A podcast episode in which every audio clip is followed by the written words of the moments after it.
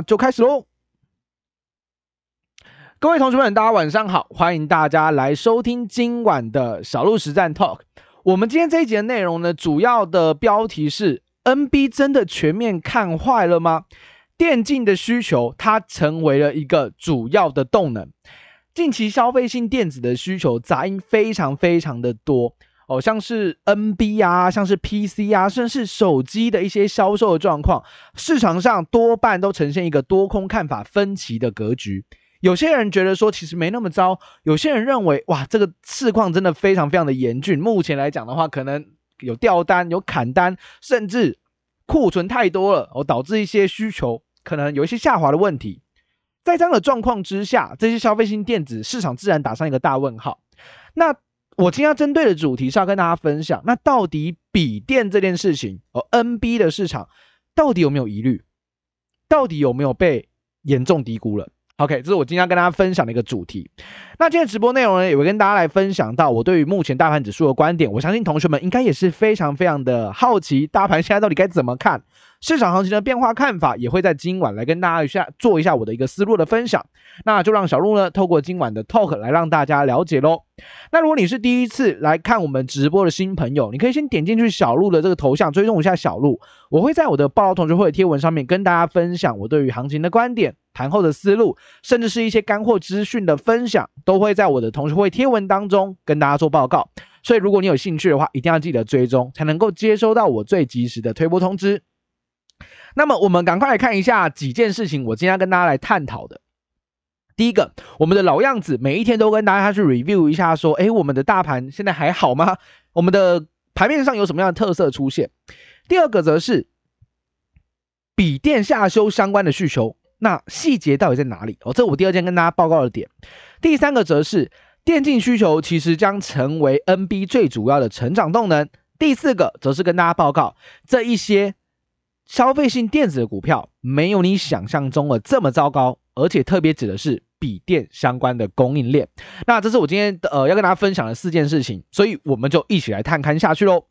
首先，我们先来谈谈现在的大盘指数啊，哇，现在大盘指数今天来讲的话也是震荡洗刷嘛，因为量也非常的小，那只有两千多亿的成交量的状况之下，今天冲高，我又收了下来，开高走低，收了一根上影线。其实我觉得今天超可惜的。我觉得今天可惜的点是在于，它没有成功的向上去把五日线跟十日线给它吞没。我觉得超可惜，因为原本今天看起来是有个机会的，有没有？早盘看起来还不错，然后昨晚的费半也是涨了一趴多，在双重的力道支撑状况之下，诶，原先今天的期待是还不错的，但是一开盘，我记得我在九点零三分的时候我就观察到，哇嘞，啊，估量只有两千零二十二亿，怎么办？这么少的估量？那那就没办法了，没没人啊，我现在就没有人啊，所以这样的状况之下，我也可以观察，我们相信大家都观察到市场的观望态度很浓厚，就是你可能在那边看着它，你看看着盘，你也不下单哦，然后大家都看着盘，然后大家都都不动作啊，你在看我，我在看你，大家都在观望的态度之下，其实量能就少，那大盘缺少了量，自然多头的攻击动能就会减少很多哦，因为股票要涨，本来要有钱堆进来才会涨嘛。那现在既然没有了，那那那那那当然就是比较弱势，我就比较弱势一些。那最近的证券交易所其实也公布了大户的人数哦，大户的呃在市场上的这个交割的这个账户数量啊，创下了近五季以来的新低。从啊呃应该是最近一年多以来从来没有看过这么低的大户数量。其实从量你就明显看得出来了，这个两千多亿跟去年可能四五千亿的均量那当然不一样哦，所以人真的是越来越少，观望的态度非常浓厚。那到底在观望什么东西嘞？啊，大家在怕什么？当然，外部的因素我相信大家都清楚，包含像疫情，包含像战争，哦，包含像是升息，包含像缩表，这一些疑虑都会让市场认为说，接下来指数行情的不确定性非常的高，非常的高。那既然不确定性高，风险比较大，或者是风险不确定的状况之下，自然你比较不敢买。你也比较不敢去做买进卖出的操作，很正常，所以观望态度就会浓厚。所以我想最主要逻辑是建立在这个地方。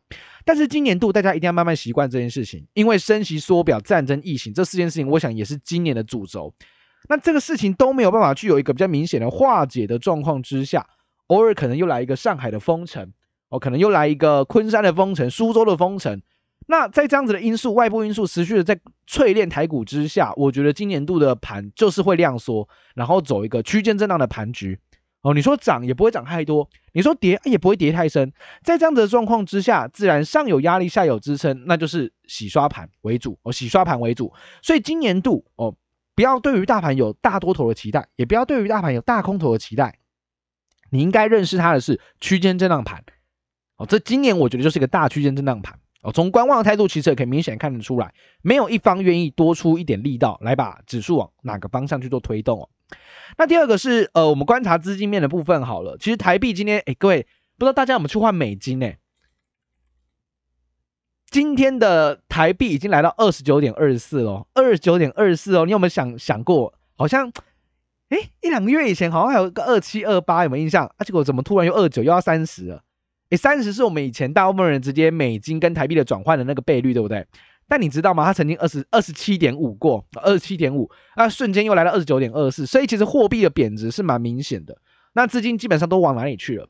都往要升息的美国去了，都往美国去了。所以你看哦，美元指数已经站上一百。市场的资金全都开始撤离，然后往美元去，所以就导致了新兴国家股市都是被外资卖超的，不止台湾哦，新兴国家都一样哦，都是被抽资金丢回去美国，所以你看美元一直强涨，最主要就是这个原因。那外资既然它的资金基本上没有很积极的留在台股，撤出去的状况之下，它本身留在台股的资金就只会做一些小买小卖的动作。哦，可能买进卖超，买进卖出的量也都不是说太大。那现在很明显，大家都看得到，就是内资的一个呃舞台了。哦，我们的投信，我们的巴拉行库都在这个地方做积极的撑盘。那很多的同学可能会觉得说，哎，小路这个位置我好害怕，我好恐慌，因为大盘看起来迷迷冒冒。哦，这种线图感觉随时会崩盘一样，我随时再吃一根黑 K 棒，可能就去了。所以你会觉得说很担心，很担忧，但是。这个时间点，我们可以客观的去思考另外一件事情哦。压力比你更大的是谁？压力比你更大，其实投信呐。哎，各位，投信在这一波一万八千多点掉到下一万六千九百九十三点，我们的投信买了一千亿耶。我们投信买了一千亿耶，他很少连续性的买超，在一段时间买这么这么的多。哦，当然有部分一定是政府的委外代操啦，我只是有部分政府护盘的影子在里面，但是其实也可以看得出来，投信反而在这段时间内，它是非常积极的在加码台股。那当然，我们的八大行库，我们的政府的买超量也是创近期以来的新高。显然，钱现在都是由我们的内资跟我们的呃八大行库在这边做积极的巩固啊，做积极的巩固，所以。很多人会觉得说，可是小路真正左右加权指数应该是外资啊，有没有？投信钱那么少，怎么有办法左右指数呢？但是你知道吗？外资在二零二零年疫情崩盘之后，对于台股都是卖超的哦，一路卖从八千多点一路卖到一万八千点，所以真正主导这一波行情的是什么？是我们的内资跟我们的散户大军。来把我们的台股推到一万八的，所以或许啊，哦，内资的钱真的不是那么的多，但是哦，但是他们也是一股非常重要的法人力道哦，也是非常重要的法人力道，所以我认为内资很积极在拱，其实不用太过担心。然后我们的八大行库基本上它的胜率非常非常的高，近乎百分之百吧哦，只要有我们的八大行库买超的一个状况之下，长期来看八大行库都是赚钱居多啦，哦，都赚钱居多，所以我觉得呃，或许大家会觉得嗯，现在的行情迷迷茫茫，不是很有信心。但是投信跟内资愿意用真金白银下来敲，我觉得或许可以不用这么悲观呐。我筹码面的部分我会这样去做解读。那在期权市场呢，期货的空单，外资期货空单，呃，小幅度的增加，跟昨天相比大概增加三百口吧，来到七千三百五十四口。Put Call Ratio，我选择权的部分是零点九四，这个这个数据小于一的话，就是中性偏空啦。所以从期货跟选择权市场来看的话，嗯，Put Call Ratio 距离一不是说太远，所以你顶多只能解读它叫小小小小空。期货空单七千三百多口，算是这一两年以来的相对低的水位。显然，如果我真的要看空台北股市，我的空单一定会大增。可是没有啊，真的没有大增呢，又不是说现在是一万口、两万口，也没有啊，现在七千口诶。所以相较于这两年的相对数值来讲，我觉得他没有很积极的看空啊。我真的我觉得他没有很积极的看空。那为什么不很积极的看空？我想他也是担心呐、啊，弄个不好被被我们的内资、被我们的政府嘎上来怎么办？哦，因为目前我们的内资跟我们的八大户买很多，我真的买很多。如果真的他们要奋力一搏给你拉起来，那外资真的会空在地板被嘎上去。哦，所以外资也担心这件事情啊。我想应该是这样，所以才没有很积极的在做放空的操作。市哦，市场的资金面大家可以得到这些解读跟呃想法。OK，好，那市场的热门产业今天有哪一些呢？今天基本上资金都在往像是在航运类股当中。那那航运类股今天涨的不是货柜航运啊，货柜航运有涨，但今天涨幅最凶的其实是谁？其实是在空运的部分，华航、长荣航今天表现都不错，尤其是在华航的部分，今天涨了六点四五个 percent，成为盘面上非常热门的焦点。OK，那当然还有电气电缆族群哦，华兴又继续涨停板，非常的强，真的好好股好妖啊！哦，非常非常妖的股票，今天成交量十八万张哦，非常非常狂的股票，突破区间之后一路往上狂喷，哦，一路往上狂喷。这样个股我们的 App 也有选出来啊，如果你是我 App 的，你有订阅我们的 App 的话，你应该知道啊，四月十二号就是我们选出华兴的日子哦，隔天就涨停板了哦，隔天就涨停板。OK。那还有像是在呃 PC 界面卡的部分，诶，今天板卡蛮强的，各位有发现板卡吗？还是呵 没有同学在看板卡？应该应该大部分同学都没来看，因为板卡跌得很深了，那个跌到快猫进去了。像是呃立台哦，立台今天表现不错，还有像是呃一些板卡厂商吧，华擎我记得今天表现也不错。那这些厂商基本上也都跌升了啦，我真的跌升了，那市场资金今天就涌入一些这种跌升的一个个股哦，PC 界面卡是一个。再是高尔夫球，诶、高尔夫球，诶、高尔夫球大家可能也没有那么熟，因为它的成交量比较小。但是高尔夫球台湾的竞争力很强啊！我因为小鹿最近有去打小白球，我最近去呃蓝湾高尔夫球场，我不知道大家知不知道这个地方？哦，这个地方是那种网红拍照打卡的地方啊。我去那边打高尔夫球，我发现一件事情，其实人蛮多的，人真的蛮多的。那其实台股的高尔夫球的厂商业绩都并不样有，大家可以去看一下台湾的那像什么，嗯，大田啊、富盛应用啊、明阳啊、民安，我那个业绩超好，业绩真的超好。我这高尔夫球也是很强劲的基本面的产业啦。然后还有像是今天的被动元件也蛮强的，啊，有国巨也有涨，我从低档慢慢冒了起来，然后。石英元件、经济今天表现也不错，哦，低档拉了起来，所以被动元件的部分也可以显然看得到资金在往这一块族群在做琢磨。那最后一个我观察到就是网通，网通的部分，像是在这个智邦，还有像智易哦这一类型的网通的股票，今天表现也都还不错，哦，资金都往这个方向在走。这个大概是我今天有在盘面上观察到几个热门的产业了。那你其实可以发现，嗯，电子股比较少，电子股还是比较少。资金还是琢磨在一些比较属于网通相关的啊，呃，或者是一些呃船产类的，有没有电机电缆、航空航运、高尔夫球这一类型为主？那我们今天要跟大家来探讨的主题，其实就是在一个大家比较嗯没有在关注或者是比较悲观的产业啦。其实为什么我今天主题呃会想要讲 NB？因为我觉得 NB 大家都耳熟能详，也是大型的股票，没有什么华硕、宏碁，这个你我都清楚。那在这么大型的股票、这么大型的产业之下，其实最近有一些呃消息面跑出来说，这个 NB 啊，目前可能有一些杂讯，所以我想趁着这样子一个机会，大家比较在关注这一块议题，我要跟大家来去分享的是我对于这一块产业的一些看法。那我相信同学们应该也是比较关注的，因为跌升下来，很多时候我我都觉得是这样子。我在看待一件事情的时候，掉下来的时候，你可能认为是危机；如果你在之前就有买，现在掉下来你套住了，当然是危机。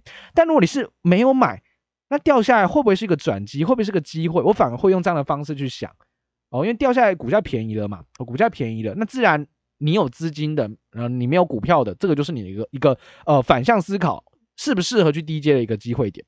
那我今天跟大家探讨第一件事情，我们现在聊聊这个笔电的部分了。笔电之前一两年，像去年前年，二零二零到二零二一，大家都知道，因为受惠到疫情的大爆发。所以大家都去做宅经济相关的议题，对不对？像是一些呃笔电啊，或者是远距啊，或者是一些呃视讯相关的主题，大部分的同学应该都在往这一块走哦，因为很明显的这一块需求是大的，那也是受到疫情的影响，需求大爆发。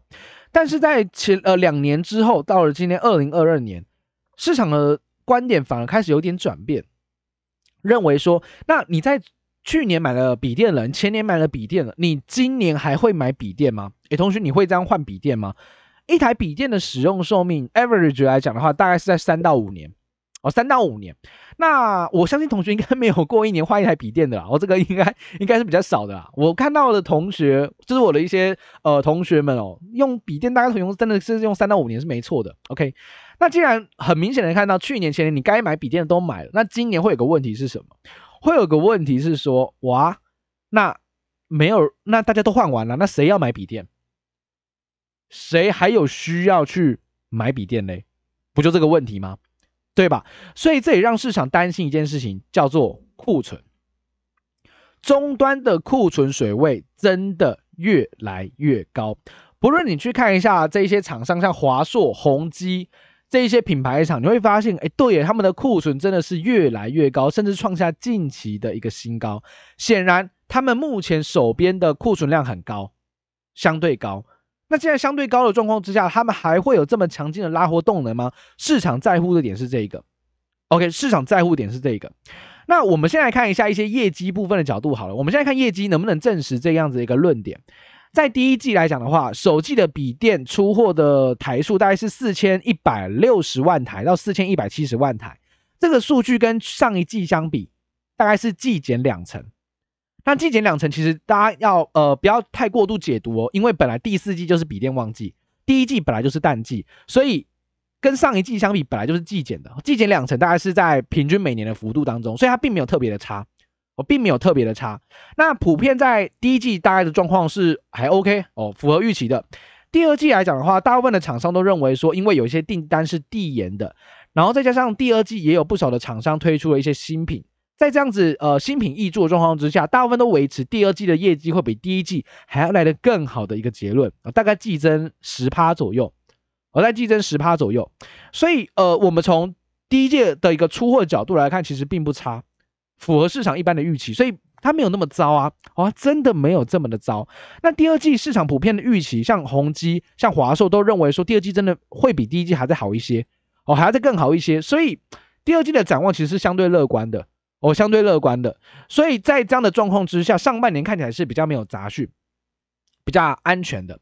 OK，那下半年呢？下半年的问题就在于需求的部分，需求面的部分。看的就会比较保守，能见度目前的观察也是相对来说比较有限的。那从品牌厂商对于下半年的展望，上半年没问题嘛？那下半年来看的话，笔电的出货量可能会比去年还在下滑一些，这倒是真的。好，那小路，那下滑，那为什么还要介绍这个族群？它不是会下滑吗？我们要关键去看的一些细节在到底是哪一块下滑？因为 NB 这两个字，它代表的是所有的笔电，笔电分非常的多种，非常多种，像是那种 Chromebook。哦，就是比较便宜的，一万块出头那种 Chromebook。第二种是那个呃电竞笔电，第三种是商用笔电。哦，其实，在各种类别的状况之下，它不是一片性的全面看坏，哦，一片性的全面说啊，整个笔电都不行了。No，真正被砍单的是哪里？或真正有需求下滑的是哪一块？是 Chromebook，也就是便宜版的那种教育型的笔电。那因为教育型的笔电，目前各个国家的标案都已经结束了，所以。很明显的，今年的出货量将出现明显的下滑，真的是下滑。所以，如果你这间公司做了非常多的 Chromebook，或者是你是以 Chromebook 为主的话，确实你今年会受影响。哦，确实你今年是会受影响的，因为真的会掉。但是，另外一个方向来看，话锋一转，商用笔电、电竞笔电的需求依旧维持强劲，这个需求是没有掉的，而且仍然不足以弥补他们所需要的这些需求量。所以在这两块的部分，商用跟电竞，它的出货的量跟出货单价依然可以优于去年。所以我们在看一个新闻标题的时候，新闻标题只会跟你讲 NB NB 砍单，但实际上你细看一下，除了框不可之外，其他的没有你想象中这么严重。哦，其他没有你想象中这么严重。那我们再来看一些 data 好了。哦，我们讲第一季的数量，第一季来相比的话，像华硕，华硕跟去年同期的第一季相比，它的出货量的台数。比去年第一季还要增加两成诶，诶，奇怪，不是需求趋缓了吗？不是库存变多了吗？那怎么出货量还会增加两成嘞？苹果第一季的那个呃，它的 MacBook 跟它去年同期相比也是一样，成长了八趴。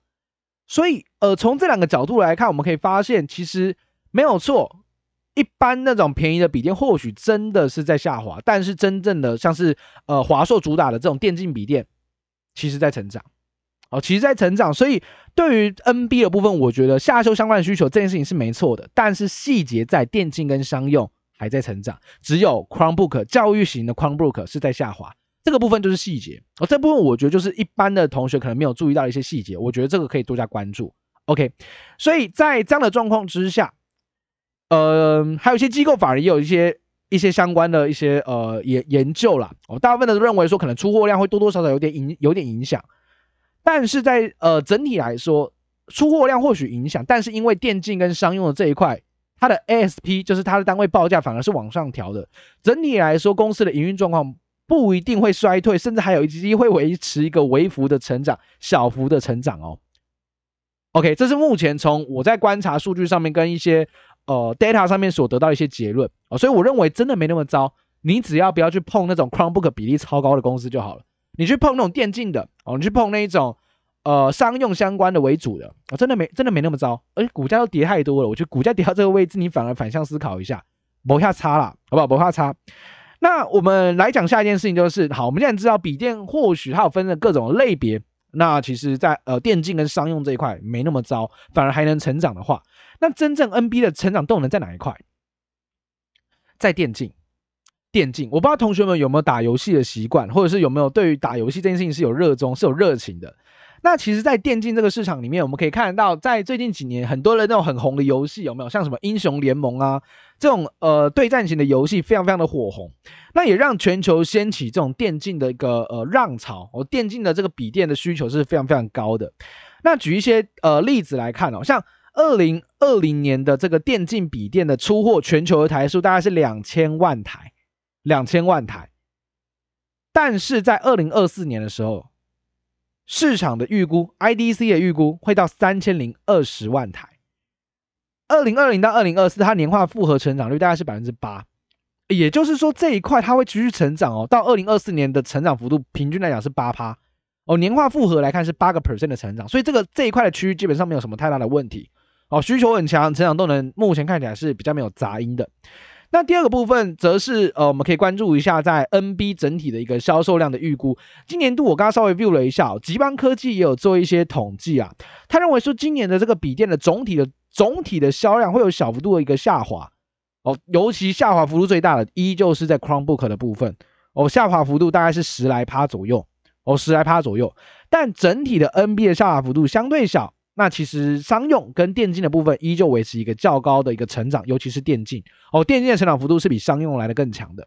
所以在这样的状况之下，我们至少得到一个结论说，诶，对耶，或许笔电我们可以比较呃一竿子打打打打翻了一艘船，它没有不是全面都那么糟，反而是电竞相关的看起来需求还在，成长动能也有。那跌到这么深的位置哦，现在电子股都都都跌下来了嘛，嗯，你到底该怎么去看待它？好不好？你到底该怎么去思考它？是危机还是转机？所以我接下来要跟大家讲的第三点是，这些个股其实没有你想象中的这么糟哦。其实很多的同学在行情涨的时候会过度乐观，行情跌的时候会过度的悲观。那实际上，当你真的太过乐观的时候，就会反转；哦，太过悲观的时候也会了。我举个例子。之前前一阵子，我记得我在三月份的时候，是每天都跟大家讲哦，金融股，金融股会有意想不到的走势，有没有记得？有来听我直播的这些老同学们应该都知道吧？就是我三月份是不是一直跟大家讲，就是金融，金融，金融，金融，真的，真的啊，意想不到走势。三月份下旬到四月份初，我相信金融股真的帮大家演出了一个非常漂亮的戏啦，我应该让大家看得到，原来银行股可以这样涨。好不好？原来银行股可以这样涨。那之前在涨一段的时候，一路往上涨的时候，我一直跟同学说，涨到这个位置，已经短线上已经涨了二十 percent 了，你真的不知道该怎么追，你也不知道怎么去操作，对吧？那我说你真的要卡位的话，你一定要耐心的等拉回，真的要耐心的等拉回。但是你每天这样看回不回，很不舒服，对不对？每天涨，每天涨，那什么时候开始回档？你买进去的那一天就会开始回档，哦，很神奇的事情就在这个地方。所以我我举一档个股叫台企银啊，台企银在四月十一号那一天创下了波段的新高，十四块四五，同时那天也爆出了二十一万张的大量。结果那一天呢，一定是很多同学哇受不了了，一定要买进去，不进去马上开始回档哦，十四块四五，然后现在剩十二块六。所以其实很多时候就是嗯、耐心去判断。然后不要过度的乐观了，也不要过度悲观了。呃，行情总在最乐观的时候引来反转，稍微小心一下这个重点。所以现在这些个股跌了下来，来到大家比较悲观，没人想要探讨，没人想要分享的这个位置点，我觉得我们要反向思考一下。我们反向思考一下，OK。那呃，我们今天要介绍两档个股啊，先跟大家说，我让大家有一点概念，我们再来细谈哦。第一间个股，我想跟大家谈的，其实是就是我们的电竞的呃电脑的笔电大厂，就是二三五七的华硕。我第一天要谈这个。那第二间我要谈的是二三七七的维新呐，我要谈这两间个股。OK。那在谈这两间个股之前，我觉得我想要再针对一个消息来跟大家做一下讨论哦。那我相信所有同学，如果你有在关注这个板卡或者是笔电相关的这一块的个股类股的话，你应该会发现市场上现在都在讲一件事情，什么事板卡的价格雪崩这件事情，有印象吗？就是板卡的价格目前是大幅度滑落。有一天，我记得早上起来，我看到澳洲的这个呃显卡的网站哦，价格一气之间跌了四十 percent 下来，就是 RTX 三零系列。哦，RTX 三零系列，RTX 三零系列什么概念呢？哦，如果你没有玩电脑的，不知道；如果你有在打电脑的，你有在，甚至你有在挖矿，你一定知道，这就是高阶的显卡，效能很好的显卡，一张几万块的显卡，我、这个你应该比较清楚，就是贵的啦，哦，贵的显卡。那显卡价格突然一夕之间的崩坏，当然市场的解读或去找的原因是什么？就是因为呃，虚拟货币有一种币叫做以太币，然后以太币要升级，升级成二点零，也就是之后不是用挖矿来挖以太币了。哦，是用你持有多少的以太币来去给你它的奖励哦，所以制度完全的不同，市场上对于挖矿的需求都大幅度的下滑，导致了这些板卡的需求大幅度的雪崩下来。OK，雪崩下，一般人会觉得很紧张，对不对？哇，板卡大降价，但实际上到现在为止，四月十九号来看哦，板卡有降价，有，但是因为之前它高度溢价了，高度溢价，所以就算现在降价了，目前跟官方。这些厂商所推出来的建议售价还是高很多哦，还是高很多。所以在这样的状况之下呢，其实我觉得这个价格雪崩它不一定是件坏事啊，因为之前很多人都买不到，很多人买不到啊，因为价格这么贵，怎么？第一个怎么买？第二个啊都被那些挖矿的给扫走了。那现在价格慢慢荡下来，挖矿热潮开始荡下来，其实让呃这些电竞玩家们终于能够买到比较价格合理的显卡，而且价格目前还是处于溢价。所以实际上我觉得。呃，这个消息对于矿价或者是对于所谓的挖矿机的这个价格确实有一些影响，但是反倒对于一般的终端消费性的市场，你是买显卡要玩游戏的，反而是一个机会点，反而是个利多，因为你至少买得到便宜的显卡了。OK，所以还是溢价啦，我、还是溢价，没有你想的那么糟。那如果你有朋友在这种三 C 通路打工的，我在什么原价屋啊，或者是灿坤打工的，你可以去哦跟他们聊聊天，问问看显卡的状况。其实我觉得，诶。我问了一下几个朋友，其实好像真的没那么糟哎，真的没那么糟，因为 该缺货的还是缺货啦，我该缺货还是缺货。OK，好，那既然我们发现说市况好像没那么糟糕，那我们来看一下一些个股好了。我觉得这种个股跌到这个位置，我觉得还蛮吸引人的。第一档个股就是我跟大家谈到了二三五七的华硕啦。那华硕最主要的主力在做什么？它最主要主力营收百分之六十二 percent 来自于笔电呐，哦，这是笔电，然后百分之十八个 percent 来自于主机板。然后还有百分之十六 percent 是来自平板电脑跟手机，它也有做那个手机，我们电竞手机那个 ROG 这个品牌哦，ROG。那呃，明显笔电为主，但它的笔电里面最主要都是以什么商用跟所谓的电竞为主，商用跟电竞。哦，这几年来的华硕电竞笔电很厉害哦，哦，真的很厉害哦。所以呃，它的比重基本上电竞的占比不会不会太低啊，不会太低，有一定的一个份额存在。它从三月份的营收来看的话。创下近年来的同期新高，然后 Y O Y 是十九个百分点，跟去年同期相比，成长快两成，哦，快要两成，所以业绩有掉吗？没有、欸，哎，啊，没有、欸，哎，而且它的历年每一年来看哦，营收最高都是在九月份，但今年的三月份。今年的三月份的营收就已经超过去年的九月了，也就是说，今年的九月份应该更加值得你去期待。所以整年度来看的话，营收可以有机会写下近年来的一个新高，这不是目前从营收的角度跟惯性来看，是应该是有这样的机会的。那去年赚多少钱？去年赚了五十九块九八，五十九块九八，逼近六个股本，六个股本，现在股价三百五十七块钱，那现在本益比相对低。和相对低，只有六倍，只有六倍哦，所以股价这一波从波段高点三百呃三百八十五左右掉到现在最低是三百四十八，其实掉到这个地方来的时候，你会发现本益比只剩六倍，再加上它配息四十二块钱，四十二，也就是它值利率是十二趴，十二趴的殖利率，那有这么糟吗？那好像没有诶、所以殖殖殖利率十二趴，本益比六倍，双重保护的状况之下，我认为这个地方反而它应该是个机会点呢。它现在在年线附近，年线附近哦，不用去追高，你也不用去追涨，因为它在地板，在地板的位置，所以我反倒觉得华硕这个位置对我来说还蛮有吸引力的，我还蛮有吸引力的。然后你去观察投信啊，其实投信买一缸子，投信几乎不离不弃，每天都在买。两个原因，第一个。高股息，投信在买股票的时候还是看股息，股息部分是一定会看的。OK，然后还有它的一个获利跟成长，这第一个部分。那第二个部分是什么？华硕我没记错的话，它是高股息的成分股，所以如果它是高股息的 ETF 的成分股的话，那那自然会有投信的买盘进来买，因为它不得不买，只要有人买零零五六，呃，投信就得买华硕，我逻辑大概是长这样子，所以我倒是这么觉得哦，这个殖利率高，本益比低，然后跌到年线附近的位置，然后其实展望没有那么的糟，电竞笔电的年化成长率还有八趴，那这里我觉得是机会。呃，这我觉得是机会。这第一档二三五七的华硕的部分，那整体来说，华硕认为，呃，今年度的整个营收的成长啊，看好电竞这一块，还有商用这一块，可以有一个比较明显的成长动能。